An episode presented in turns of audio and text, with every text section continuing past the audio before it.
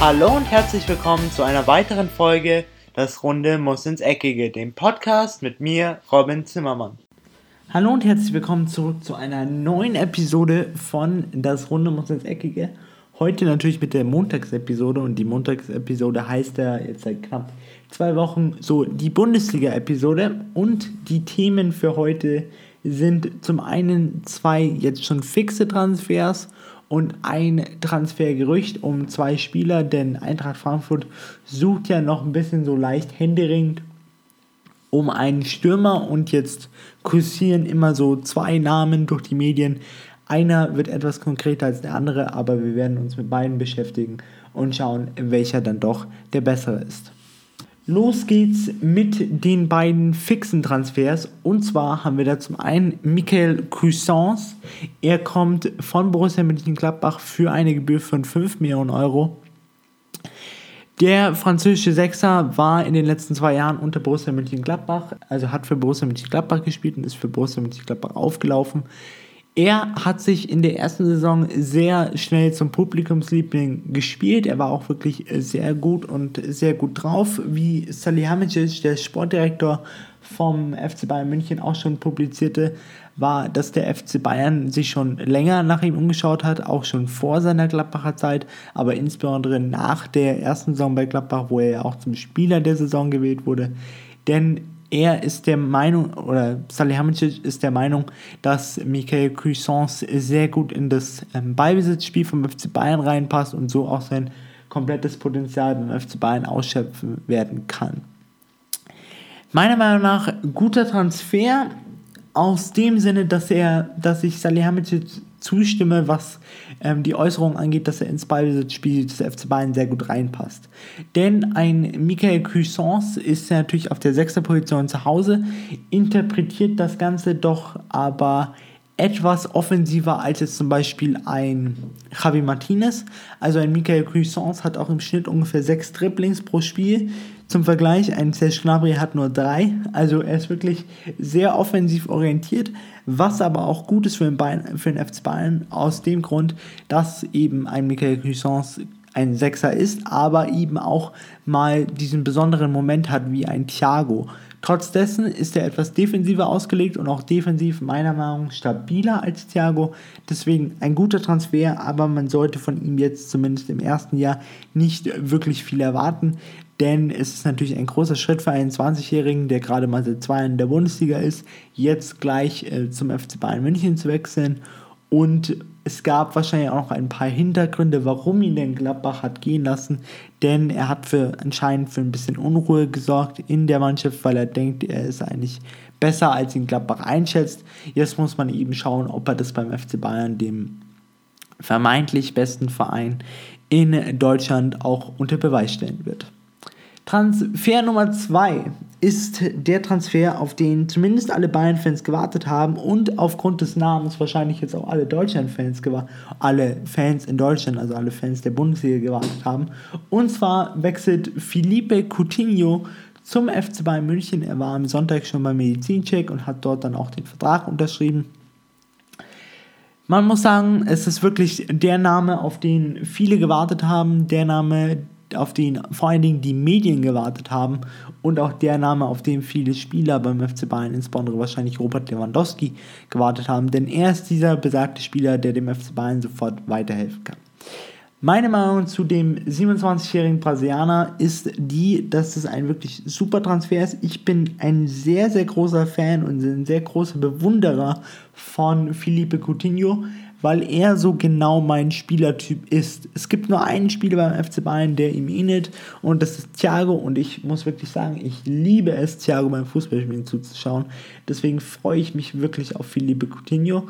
Für manche, die vielleicht mit Felipe Coutinho nicht so vertraut sind, also der Mann ist 27 Jahre alt, geboren am 12.06.1992 in Rio de Janeiro, natürlich ähm, mit der Nationalität Brasilien, hat auch schon 55 Länderspiele und in diesen 55 Länderspielen 15 Tore für die Seleção ähm, erzielt.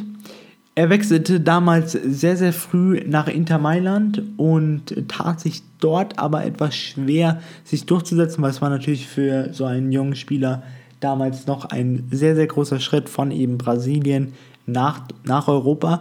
Trotzdem schaffte er es dann, sich in das Rampenlicht von Liverpool zu spielen, wo dann, sein Stern wirklich aufblühte. Und man muss wirklich sagen, die letzten zwei Jahre, die er dann noch bei Liverpool hatte, war er wirklich der mit Abstand beste Spieler meiner Meinung nach in der Liga.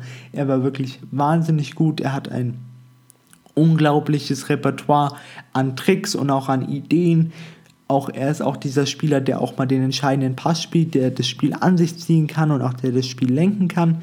Deshalb wurde dann vor eineinhalb Jahren der FC Barcelona auf ihn aufmerksam und verpflichtete ihn dann auch für eine damals horrende Ablösesumme von 145 Millionen Euro. Da war er dann damals auch auf der Vorstellungspressekonferenz sichtlich geschmeichelt, dass der FC Barcelona sich nicht nur für ihn, sondern auch für ihn 45, 145 Millionen Euro ausgegeben hatte, was damals die höchste Ablösesumme, die der FC Barcelona gezahlt hatte, nach Neymar war. Trotzdem wurde eben dieser Traum von Felipe Coutinho schnell zum Albtraum, denn er wurde eigentlich geholt als Iniesta-Ersatz. Trotzdem ist er nicht wirklich so dieser klassische Achter. Also ein Felipe Coutinho ist zu Hause auf der 10, interpretiert das Ganze doch etwas anders. Also er ist mehr so eine schwebende ähm, Personalie zwischen der 10 und zwischen der linken Außenbahn. Aber er kann auch wirklich auf der klassischen 10 und auf der klassischen linken Außenbahn spielen. Das geht alles. Trotzdem war er, war er halt damals beim FC Barcelona dann doch eher im zentralen Mittelfeld unterwegs, was für ihn nicht offensiv genug war. Dann gab es immer noch das kleine Problem, dass dann irgendwann Verletzungen dazu kamen. Und dann wurde eben aus einem Königstransfer und aus einem sehr gehaltenen Transfer wohl eher ein durchwachsener und auch die Fans des FC Barcelona zeigten sich dann irgendwann sehr unglücklich und pfiffen ihn dann auch mal aus. Deswegen finde ich, dass das jetzt eben genau der richtige Schritt ist für Felipe Coutinho, weil der FC Barcelona wollte ihn loswerden. Und dann hat der FC Bayern natürlich gesagt, komm, das ist ein super Spieler und der will nach München, holen wir ihn. Jetzt noch ein paar kleine Details zu dem Transfer. Also der FC Bayern wird ihn erstmal für ein Jahr ausleihen, was jetzt mittlerweile beim FC Bayern, das haben sie auch bei James Rodriguez gemacht, gang und gäbe ist. Ich finde aber allgemein, dieser Felipe Coutinho-Deal ist ein gutes Signal, denn er zeigt, der FC Bayern kann immer noch Topstars in die Bundesliga lotsen und auch Weltstars, wie für mich Felipe Coutinho ist, insbesondere nach der Copa, die er im letzten Sommer oder in diesem Sommer gespielt hatte. Jetzt zu den Details, eben wie schon gesagt, einjährige Leihe und die Leihgebühr beträgt, also für den Spieler alleine ist er ein echtes Schnäppchen, denn die Leihgebühr beträgt 8 Millionen Euro. Trotzdem kommt da dann noch ein Honorar drauf für den Berater, das beträgt auch mal so 4, 5 Millionen Euro. Und dann beteiligt sich ähm, der, FC, der FC Bayern noch an einem quasi an einer Rechnung, die der FC Barcelona jedes Jahr für ihn bezahlen muss. Und so kommen wir dann schlussendlich doch auf diese, wie schon vorher publizierten, 20 Millionen Euro Leihgebühr plus eben sein komplettes Gehalt, was der FC Bayern übernehmen wird, was ungefähr 13 Millionen Euro netto sind, also ungefähr 22 Millionen Euro brutto. Trotzdem, wenn man sich jetzt mal anschaut, ist das wirklich ein klasse Transfer für einen Preis, der wirklich nachvollziehbar ist. Trotzdem hat der FC Bayern es sich nicht lumpen lassen und auch noch eine Kaufoption eben in diesen Vertrag reingeschrieben. Die beträgt, so berichten viele Medien, ungefähr 120 Millionen Euro. Trotzdem muss der FC Bayern sie natürlich nicht ziehen und ich finde es einen sehr, sehr gelungenen Move, dass man eben sagt, man schaut, wie funktioniert er jetzt in diesem einen Jahr und wenn er dann eben super funktioniert, dann holen wir uns ihn im Sommer für 120 Millionen oder was wir dann halt machen, ist, dass wir wieder die, die äh, Bemühungen um Leroy Sané verstärken und uns dann eben Leroy Sané holen. Denn obwohl der FC Bayern jetzt den Wechsel von Leroy Sané noch in diesem Sommer komplett ausgeschlossen hat, weiß man nach wie vor, dass der FC Bayern sehr interessiert an Leroy Sané ist und wahrscheinlich auch sollten sie trotzdem Coutinho nächstes Jahr verpflichten, auch nochmal die Bemühungen intensivieren werden, um eben Leroy Sané trotz dessen noch an die Isar zu lotsen. Trotz dessen ist der FC Bayern nicht der einzige Verein, der sich in der Bundesliga noch um neue, Stürm, noch um neue Spieler bemüht. Auch Eintracht Frankfurt ist laut eigener Aussage von Freddy Bobic, dem Sportdirektor von Eintracht Frankfurt, noch auf der Suche nach einem neuen Stürmer. Und hier kursierten so in, den letzten, in der letzten Woche insbesondere zwei Namen durch die, durch die Medien. Einer wurde jetzt dann doch wieder etwas ruhiger und der andere scheint doch sehr konkret zu werden. Und zwar ist hier zum einen die Rede von Cheng Tosun, dem noch Stürmer von ähm, Everton und auf der anderen Seite einem alten Bekannten Bastos von Sporting Lissabon.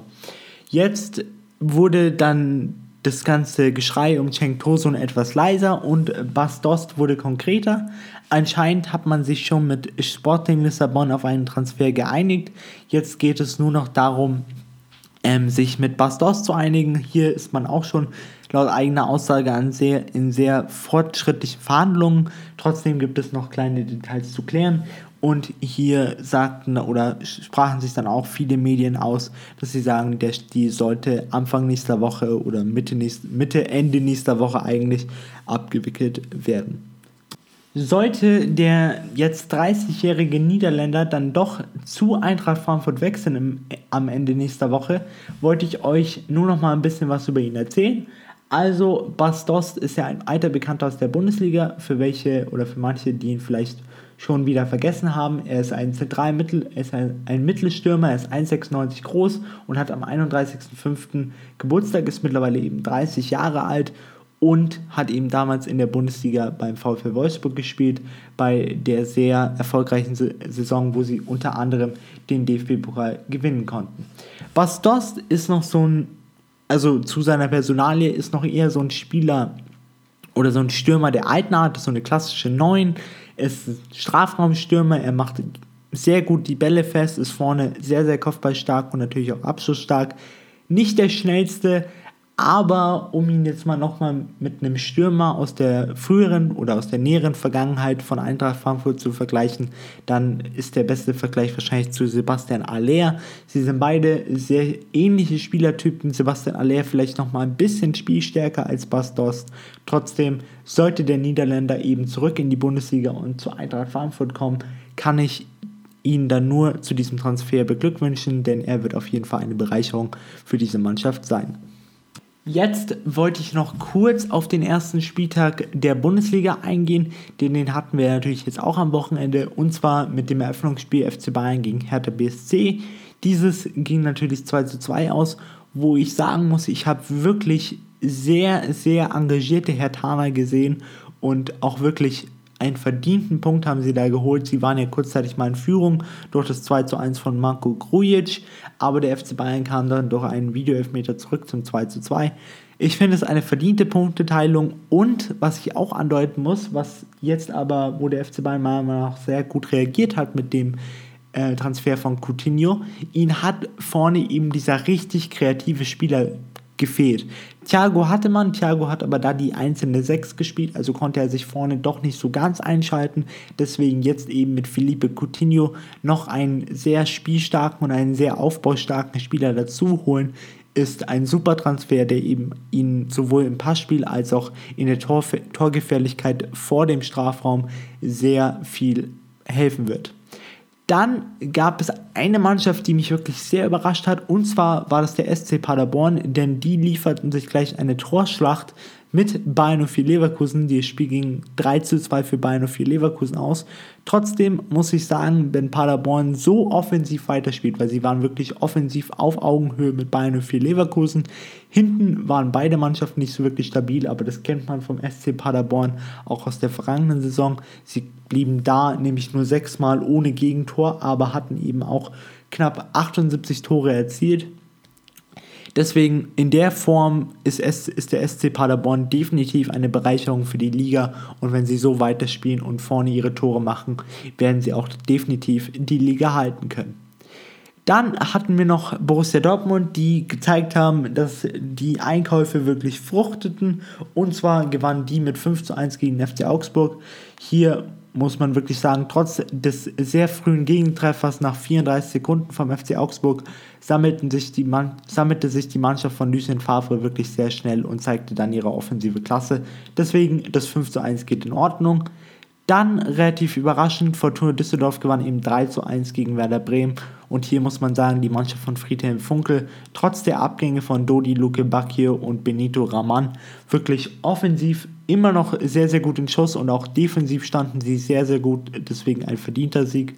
Und ja, das einzigste Spiel meiner Meinung nach, was vielleicht ein bisschen enttäuschte, war das Spiel zwischen Borussia Mönchengladbach und dem FC Schalke 04, denn hier ging es nur 0-0 aus. Da hätten aber auch ein paar Tore fallen können, deswegen beide Mannschaften wahrscheinlich noch nicht so ganz in Schuss, aber trotzdem ein relativ gutes Spiel abgeliefert, aber jetzt wahrscheinlich kein Spiel, was den Namen, was den was die Bezeichnung Topspiel verdient hätte.